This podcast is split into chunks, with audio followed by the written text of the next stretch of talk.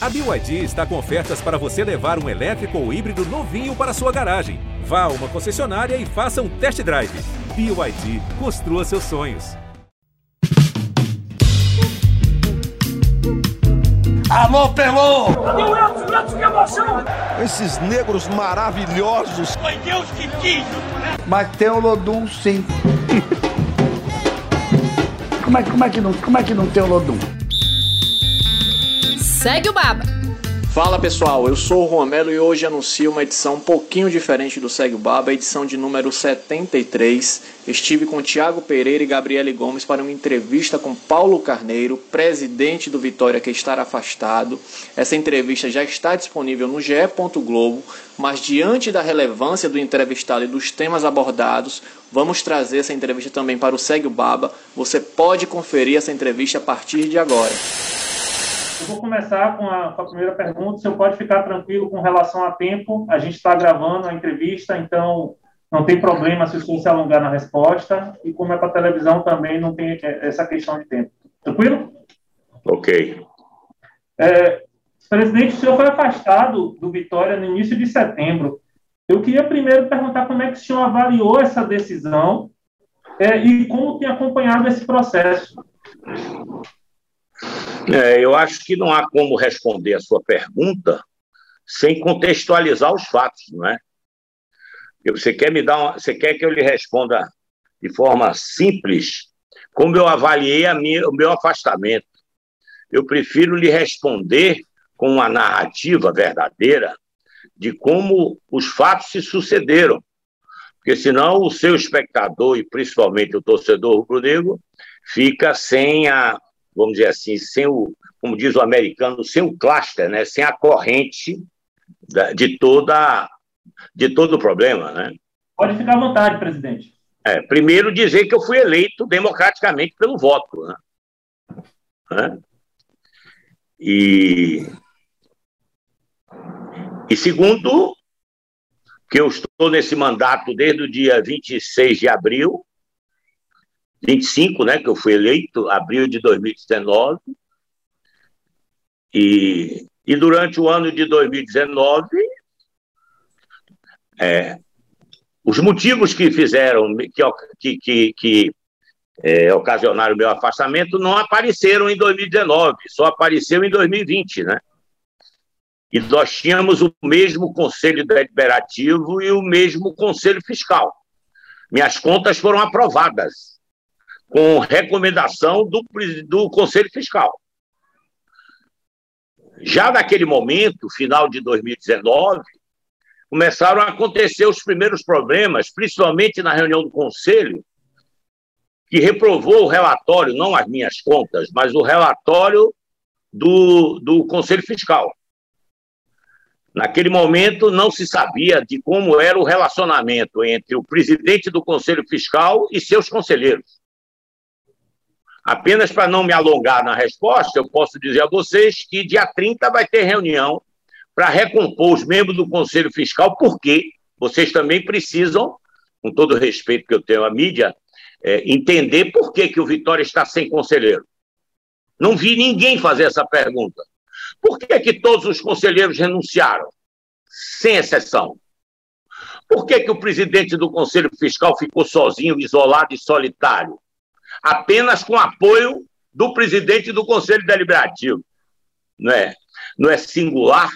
Não merece uma reflexão? Bom, então eu vou tentar acelerar. Já em 2019, durante o evento Bavi na Fonte Nova, já houve um desentendimento entre o vice-presidente do Conselho Fiscal e o, e o, presidente do Conselho Fiscal, culminando com a renúncia do vice-presidente do Conselho Fiscal.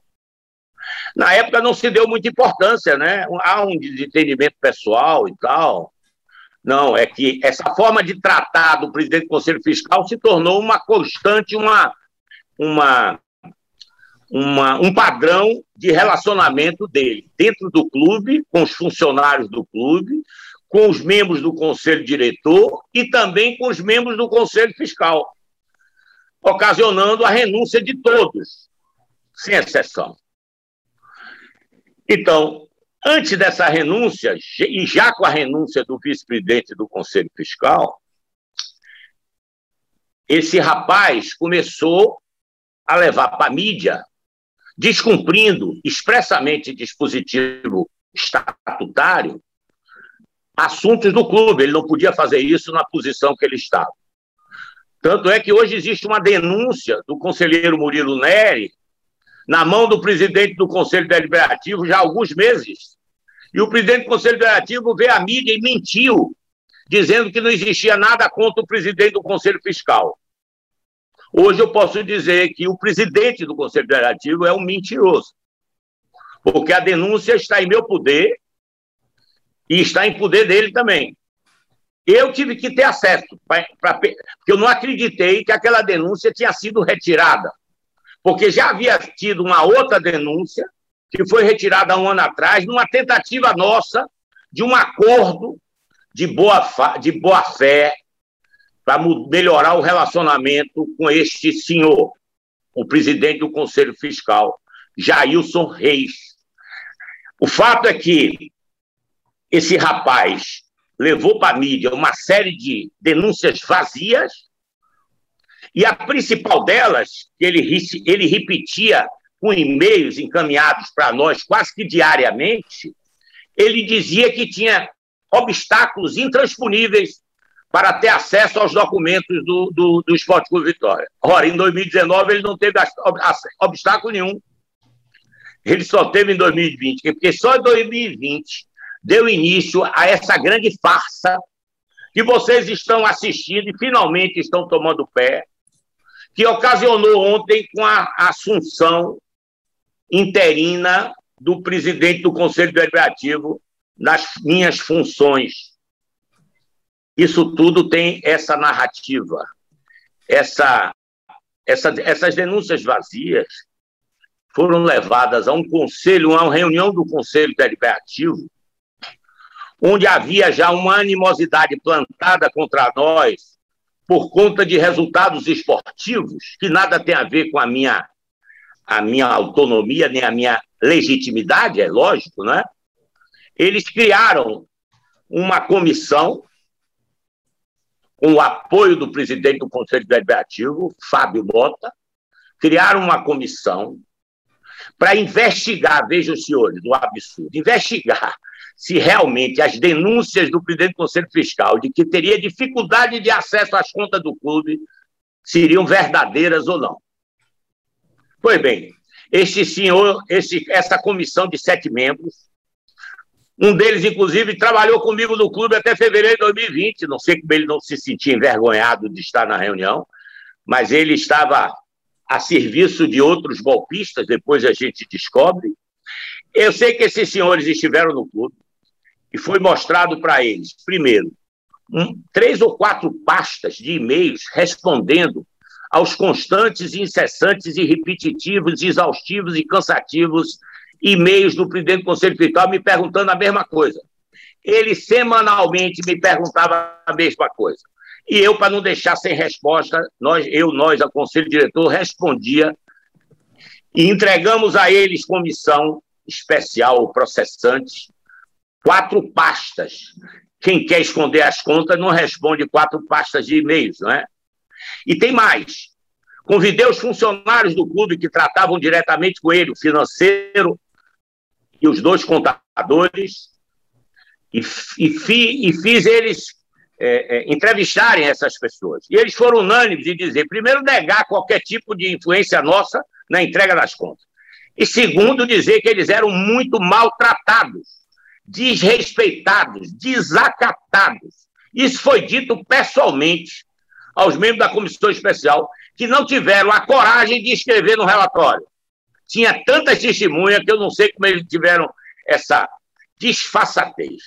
Chamamos o TI do clube, né, o responsável pela tecnologia, e ele apresentou aos membros da comissão uma pasta eletrônica criada, se não me engano, no dia 17 de fevereiro de 2020, para que o presidente do Conselho Fiscal e seus membros pudessem ter acesso a todas as contas do clube em meio eletrônico. Todas. Sabe o que nós descobrimos depois? que os outros membros consultavam a pasta e o presidente do Conselho Fiscal era o único que não consultava a pasta. E ainda recebeu um toque de login e senha para ter acesso ao sistema TOVS do clube. Ou seja, tudo isso, senhores repórteres e jornalistas, uma grande farsa. Já no Conselho, comandada pelo presidente do Conselho Deliberativo, Fábio Mota, que sabia disso tudo. Sabe? Se eu fosse gravar tudo que eu ouvi do presidente do Conselho Deliberativo a respeito da sua opinião sobre o presidente do Conselho Fiscal, os senhores iam ficar alarmados. Pois bem, esse processo seguiu, só que quando nós entregamos essas pastas, nós entregamos também alguns assuntos que não estavam no, no, no, no objeto da comissão, que era verificar se nós estávamos criando dificuldades ou não de entrega dos documentos. Imagine criar uma comissão com uma coisa tão absurda, tão fora de propósito, para comprometer a vida do clube como está comprometida até agora. Pois bem, esses e-mails tratavam também de outros assuntos, porque não, não teve como controlar, mandar os e-mails somente do assunto acesso aos documentos.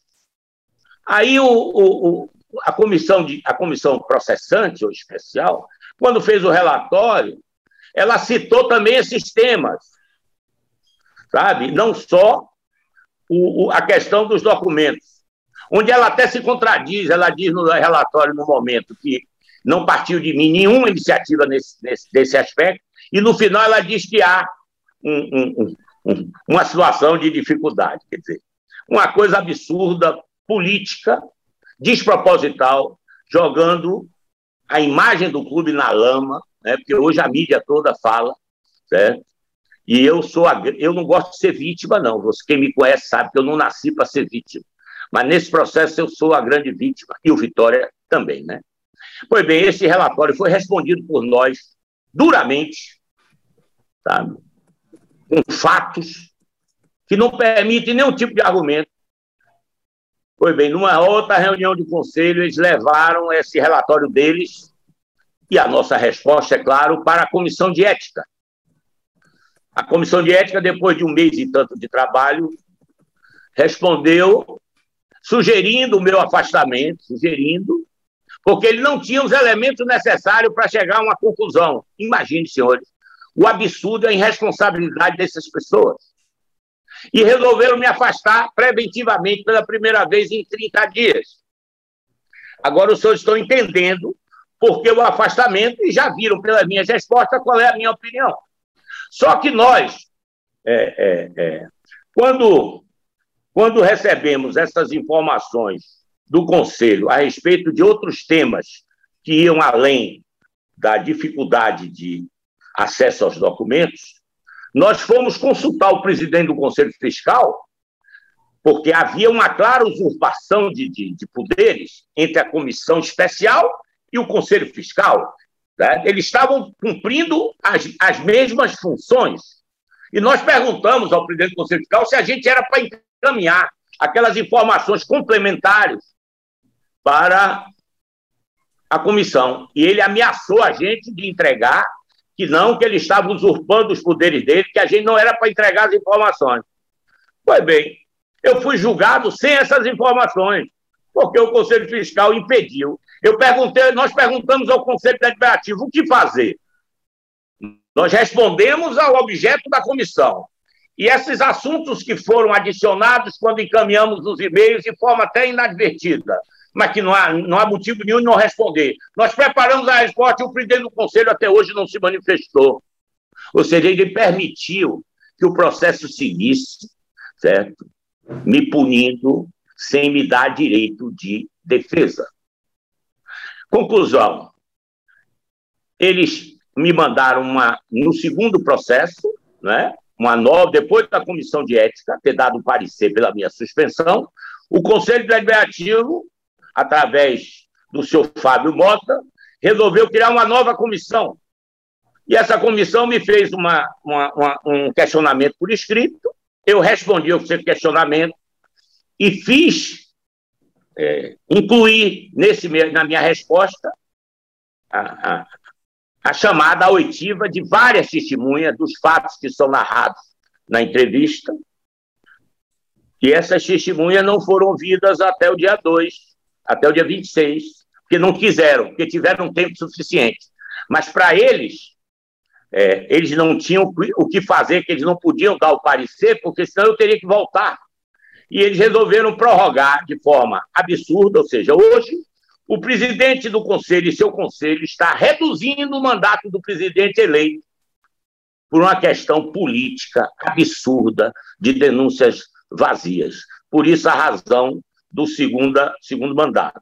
E aí eles não contavam com o afastamento do vice-presidente, né? Eles imaginavam que o vice-presidente ia continuar é, participando de toda essa situação.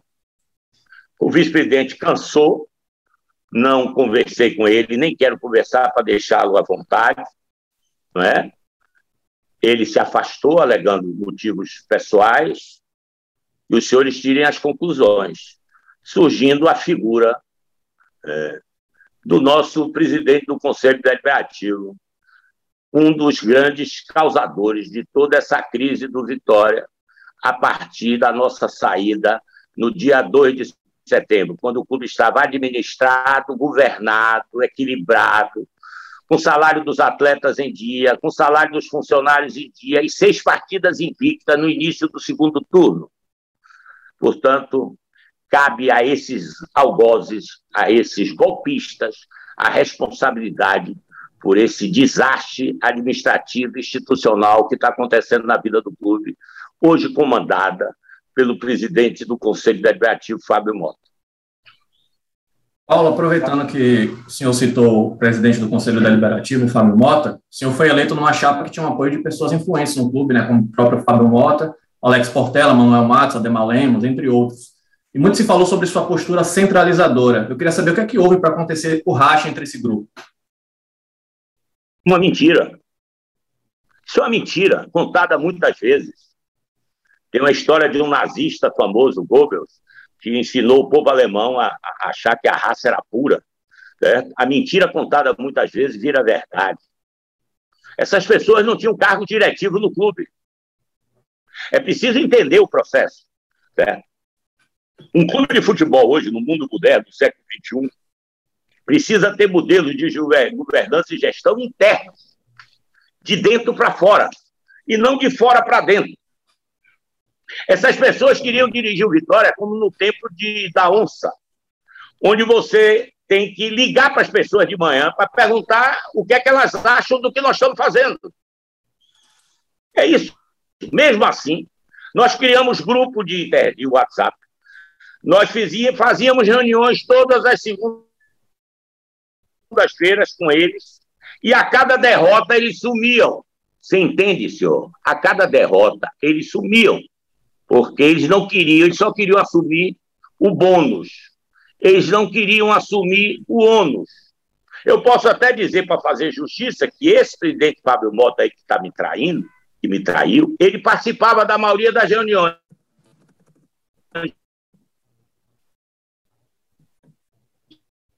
Presidente?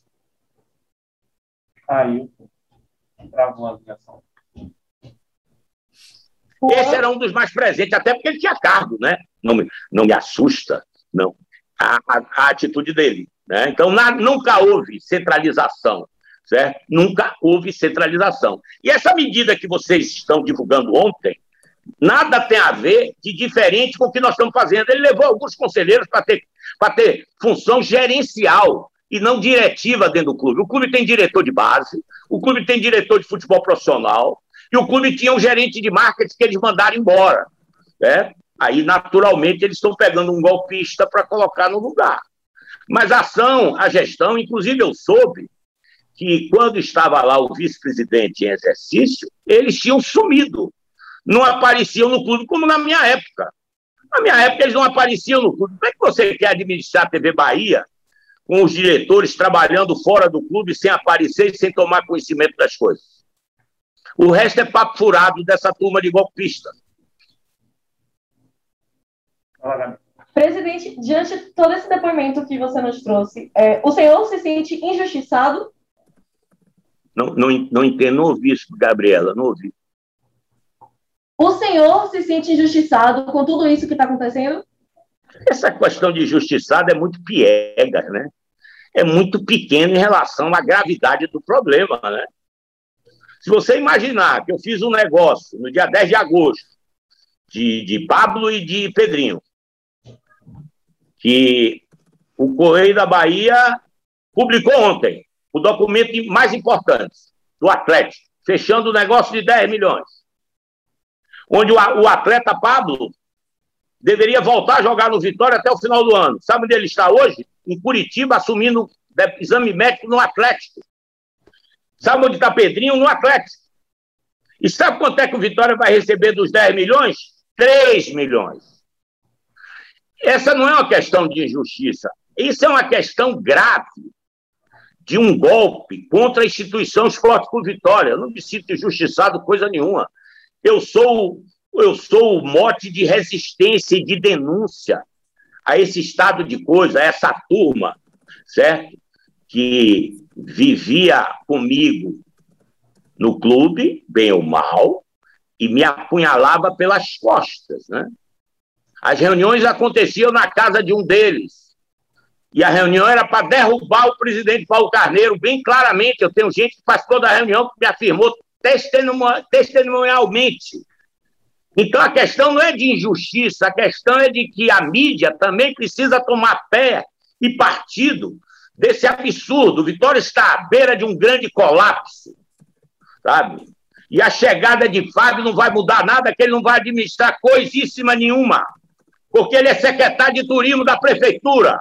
Então ele tem que ser posto para fora da prefeitura, porque não dá para dirigir um clube da dimensão do Vitória dentro da Secretaria de Turismo, né?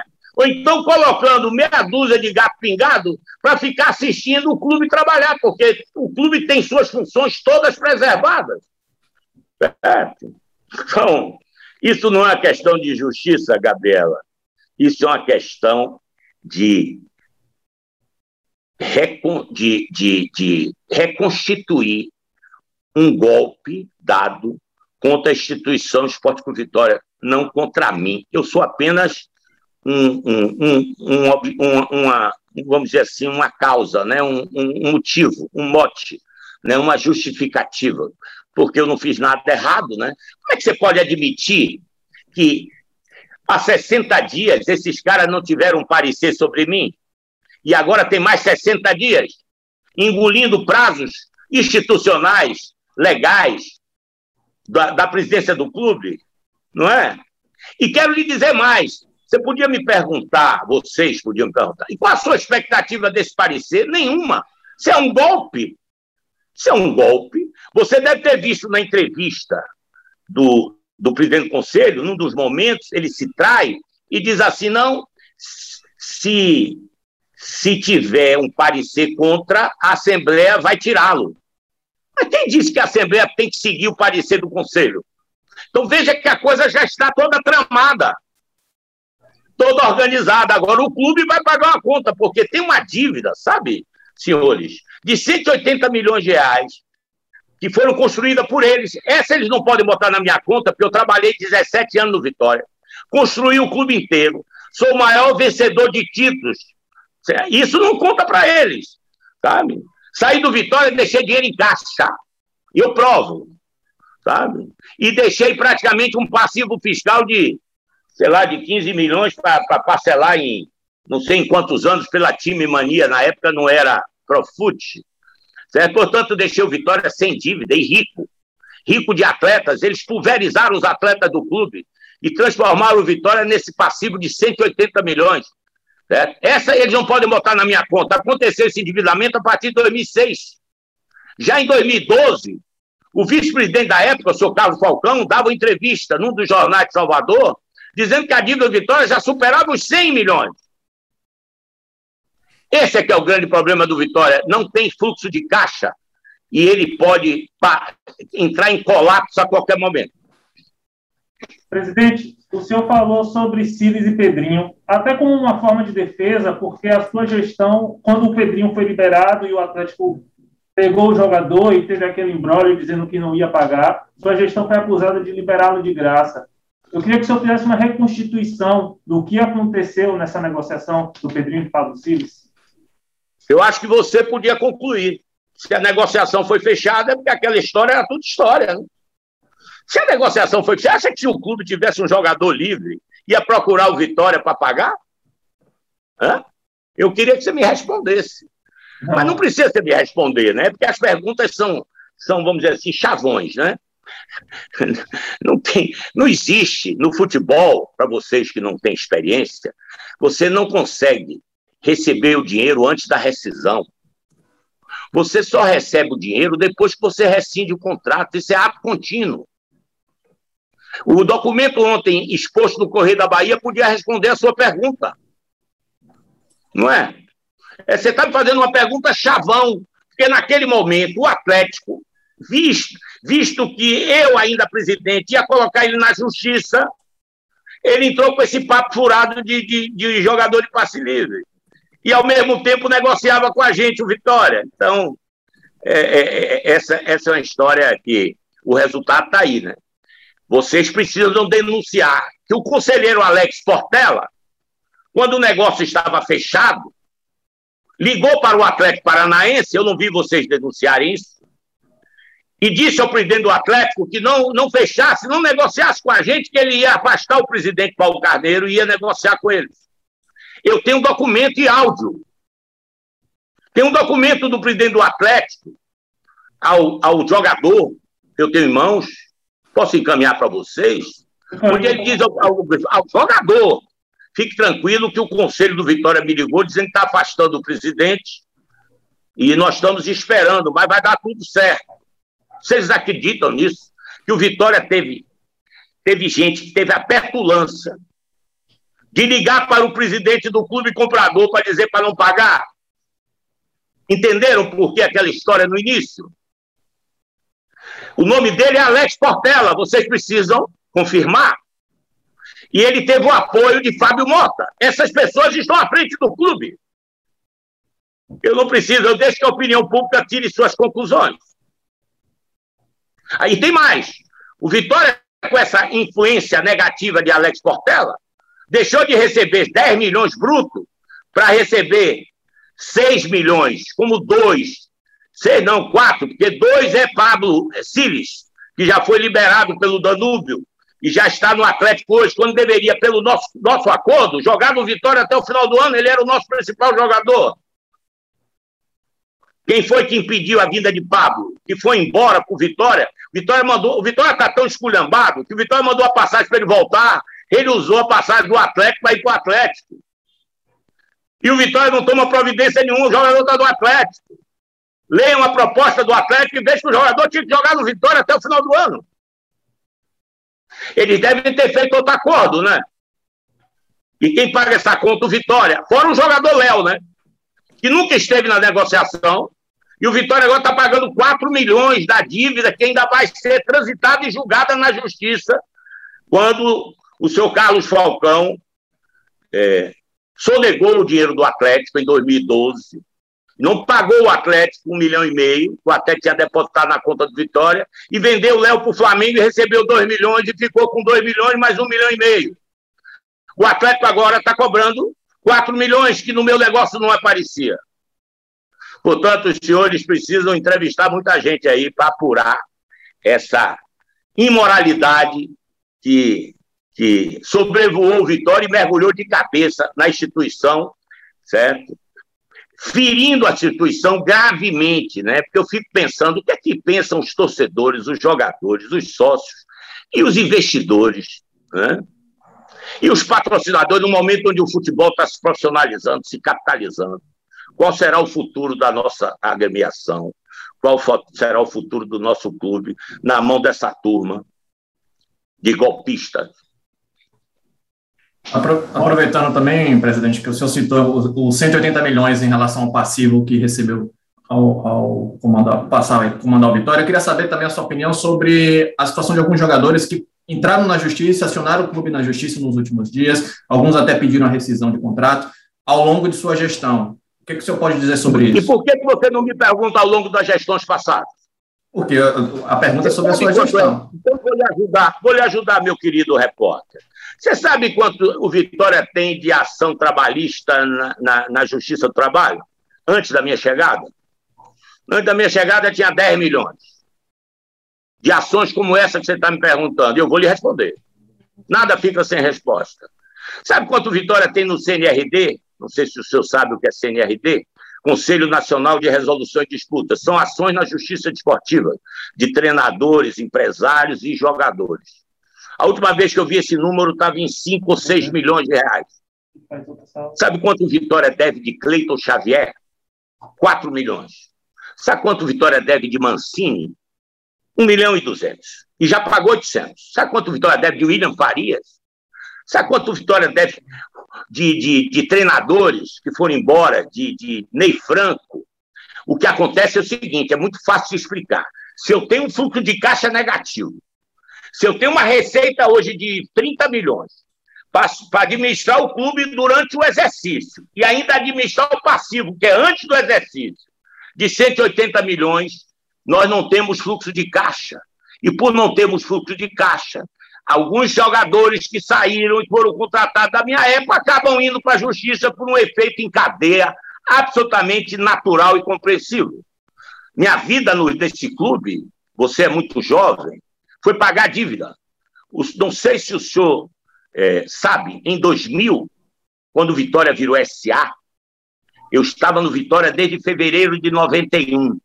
Nós zeramos a dívida do clube inteira, de toda a sua existência. Minha vida nunca foi preocupado com a dívida dos outros. Hoje o Vitória tem um passivo na justiça comum de uma empresa chamada Telsport, que fez um investimento no Vitória de um milhão e meio de dólares na época e recebeu direitos econômicos de vários jogadores, 10%, 5%, coisa que muitos clubes fazem no Brasil. O Vitória também fazia, não tinha caixa. E ele tinha 15% de Obina. O Vitória recebeu na FIFA o dinheiro de Obina de 5 milhões de reais e o presidente da época, Alex Portela, o mesmo Alex Portela, não pagou os 15% até o esporte. Até foi a justiça comum. E esse número, que daria na faixa de 2 milhões de reais, hoje está em 9 milhões de reais. E o senhor precisa guardar isso no seu portfólio para as futuras entrevistas. O senhor chegou a ser acusado de repassar cerca de 3 milhões e meio para a empresa Magno e de adiantar remunerações durante a pandemia. Como que o senhor recebeu essas denúncias? denúncias vazias, eu não recebo, eu não tenho o que falar, né? O cara botou no Vitória 3 milhões, você acha que ele não tinha que receber o dinheiro dele? Ou você não me fez essa pergunta? Presidente, a Magno colocou no Vitória 3 milhões e o senhor pagou 3 milhões e tanto. É verdade? Essa é, essa é na vida tem que contextualizar as coisas. Você me diz assim, eu paguei 3 milhões, parece que o dinheiro não entrou no clube, não é, Gabriel?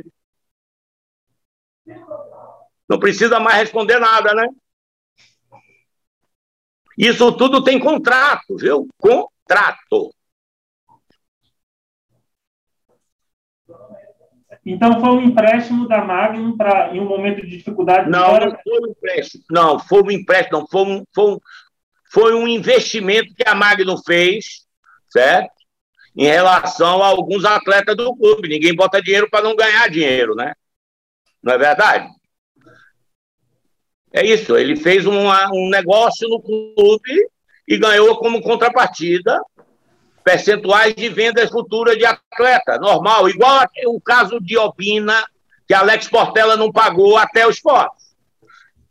Mesmo caso similar, pelo menos. Nada demais, nada além disso. Sabe?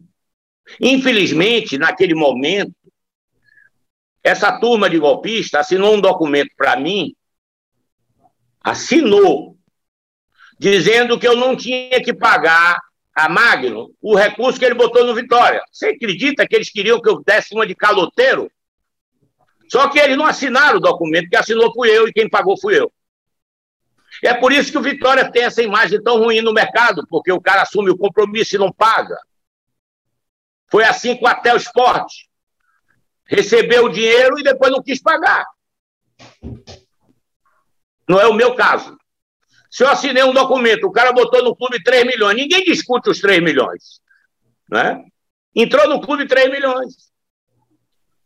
E ele vai receber recursos oriundos da contrapartida que está acertada em contrato. E não há o que discutir, a não ser a sacanagem, desculpe o termo, de quererem procurar, sabe, é, motivos para me afastar. É uma questão política e os senhores têm que. É, eu acho que agora, com essas minhas entrevistas, vai todo mundo entender, além do que eu já tenho escrito na internet, mas não tenho tido é, caixa de ressonância na mídia, e agora eu acho que ela vai ter. Presidente, de setembro para cá, o Vitória teve como presidentes o senhor, o, o, Luiz Henrique e agora o Fábio Mota, além de toda uma, uma, vou chamar assim, uma confusão nos bastidores políticos, porque sempre há uma, indefinição do que vai acontecer no clube no dia seguinte. Eu queria é verdade, saber... você tem toda a razão. É uma paterna. Eu queria saber se você acredita que isso reflete de alguma forma no time. Já está refletindo há muito tempo, né? Primeiro o seguinte, o reflexo no futebol, não existe futebol sem dinheiro. É, o reflexo já veio do dia que eu entrei, né? Que o Vitória viveu a vida inteira com dois meses de salário atrasado com seus atletas, seus funcionários, seus prestadores de serviço, em média. Não há como não refletir no time. Eu me lembro de uma entrevista de um desses golpistas, né?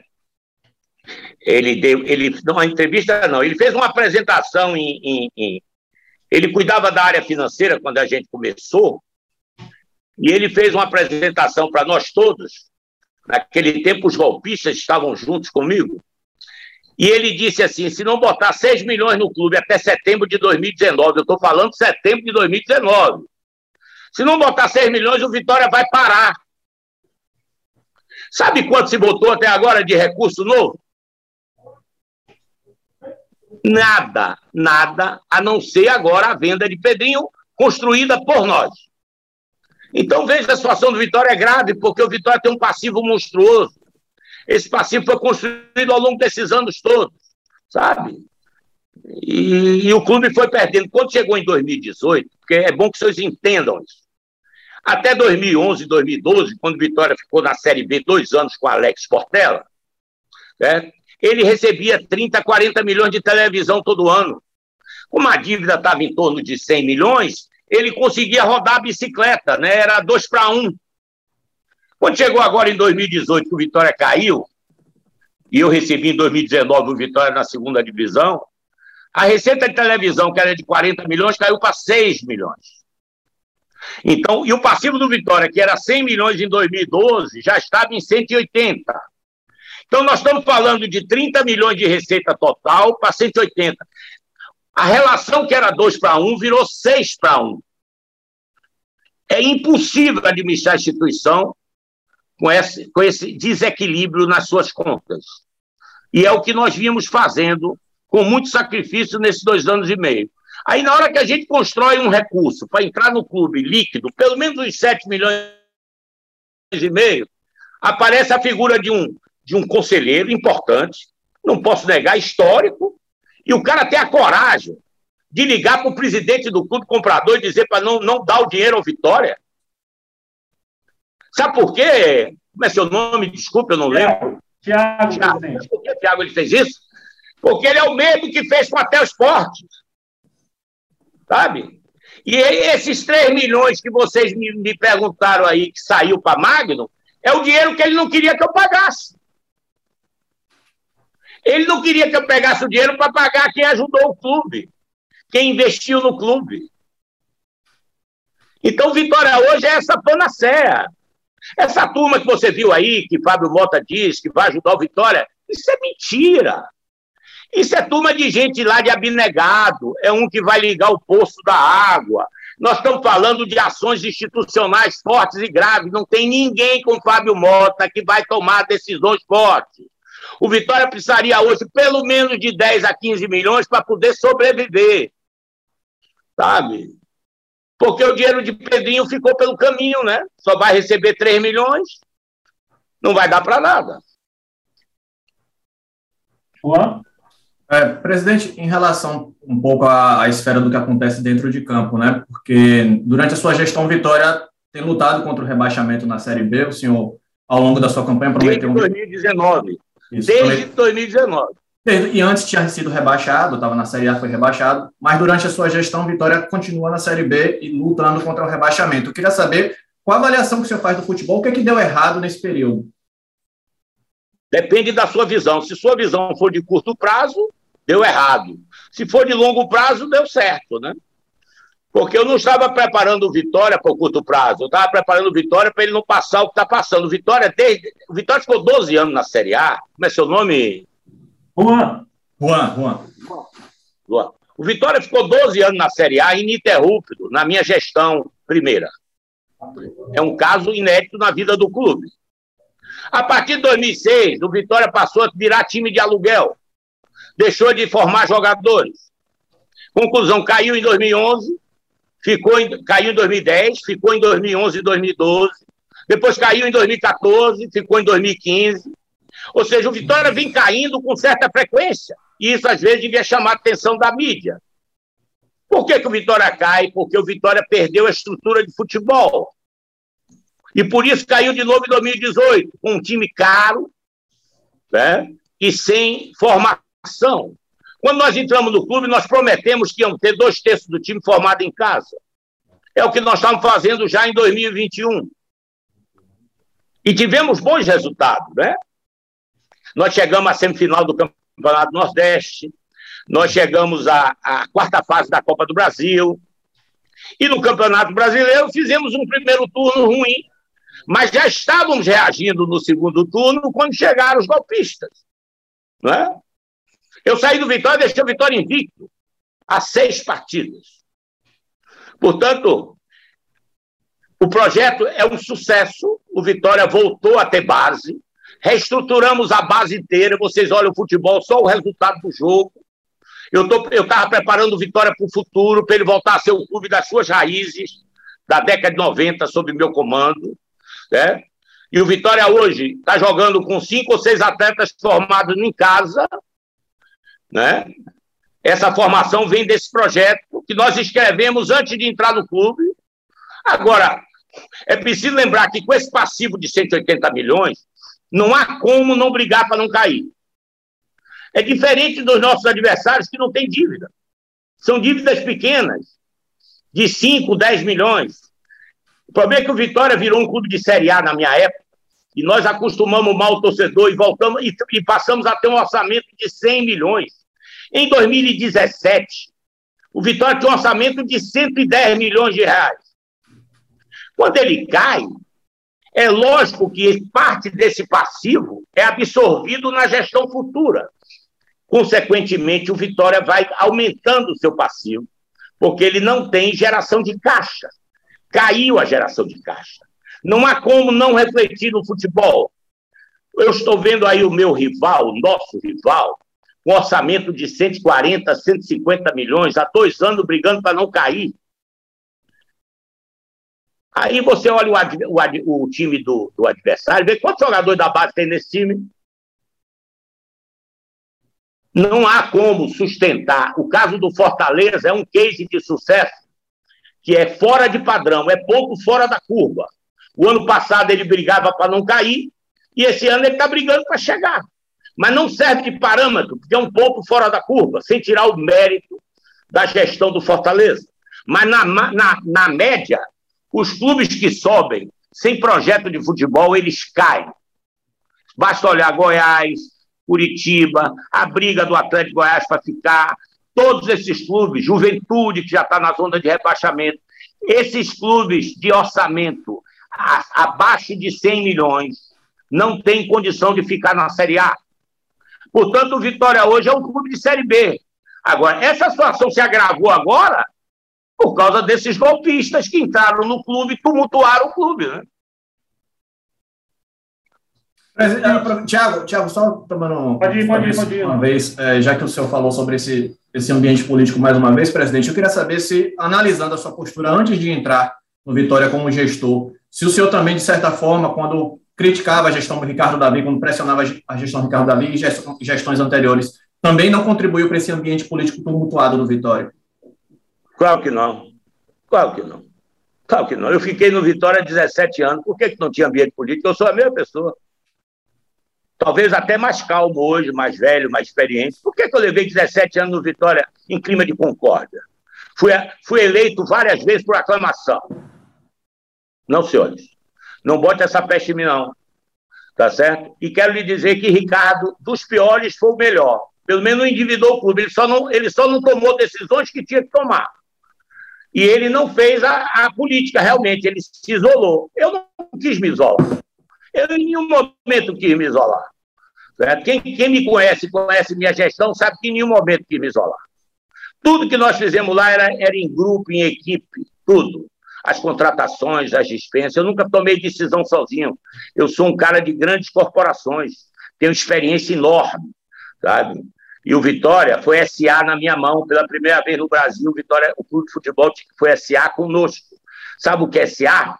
Eu, quando transformei o Vitória no SA com apoio do Conselho, certo? E da Assembleia, é porque eu queria governança. Eu tinha um estatuto que me impedia de vender jogador acima de um milhão de dólares. Eu tinha que convocar o conselho gestor. Esse conselho gestor que o Fábio Mota está tá falando aqui, que é o conselho de Araque, é um conselho gerencial que não tem nenhuma relevância. O nosso não, o nosso decidia a venda de jogador. O nosso decidia a compra, alienação de patrimônio. Eu me, eu, me, eu, eu me condicionei a trabalhar numa organização esportiva, a mesma que nós estamos conversando agora, nessa forma. Portanto, eu tenho exemplos que falam por mim. Eu não criei essa situação. Essa, essa situação foi criada por pessoas que querem mandar no presidente, que pensa que o presidente é capacho, sabe? Quer mandar no presidente. Ó, gente que liga para outro clube para dizer que não manda o dinheiro para o clube quer mandar no presidente, não é não? Mandar no presidente, não. Ajudar o presidente, sim. Sabe? Eu tenho um áudio gravado de um deles. Eu tenho um áudio, hein? Que ele dizia para um, um determinado dirigente importante que disse a ele assim: Mas o presidente tem que tomar a última decisão, né? O regime é presidencialista. E ele responde em áudio, alto e bom som: Mas eu quero mandar. Talvez isso responda à sua indagação. Presidente, uma última questão. É, o senhor acredita que vai ser necessário judicializar esse processo todo? E o senhor tem. Não, mas, o, mas eu já estou na justiça, Tiago. Eu já estou na justiça. Só que Fábio Mota está dizendo por aí que eu não vou conseguir nada na justiça, ele deve estar tá mandando na justiça, né? E o senhor teme pelo futuro do Vitória, presidente? Teme o quê, senhor Tiago? O futuro do Vitória? Temo, temo. Eu temo pela paralisação das atividades do Vitória. Eu estou lhe dizendo pelo conhecimento pleno que eu conheço da situação do clube. De forma responsável, estou lhe dizendo. Essa turma, se o Vitória não ficar na Série B, vai tudo correr.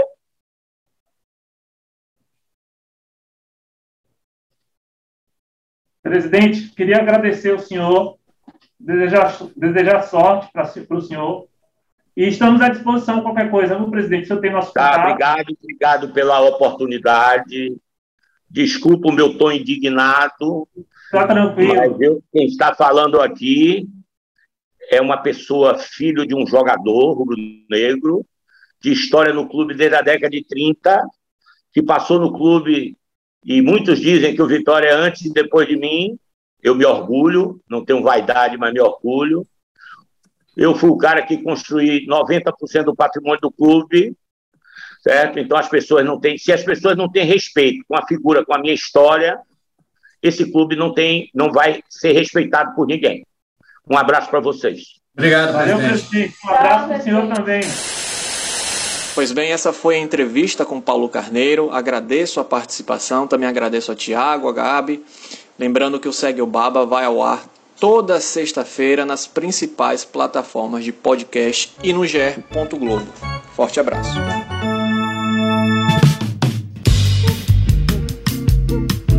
Alô, Pelô! Cadê o Edson? Edson, que emoção! Esses negros maravilhosos! Foi Deus que quis! Mas tem o Lodum, sim. como é, como é, que, não, como é que não tem o Lodum? Segue o Baba.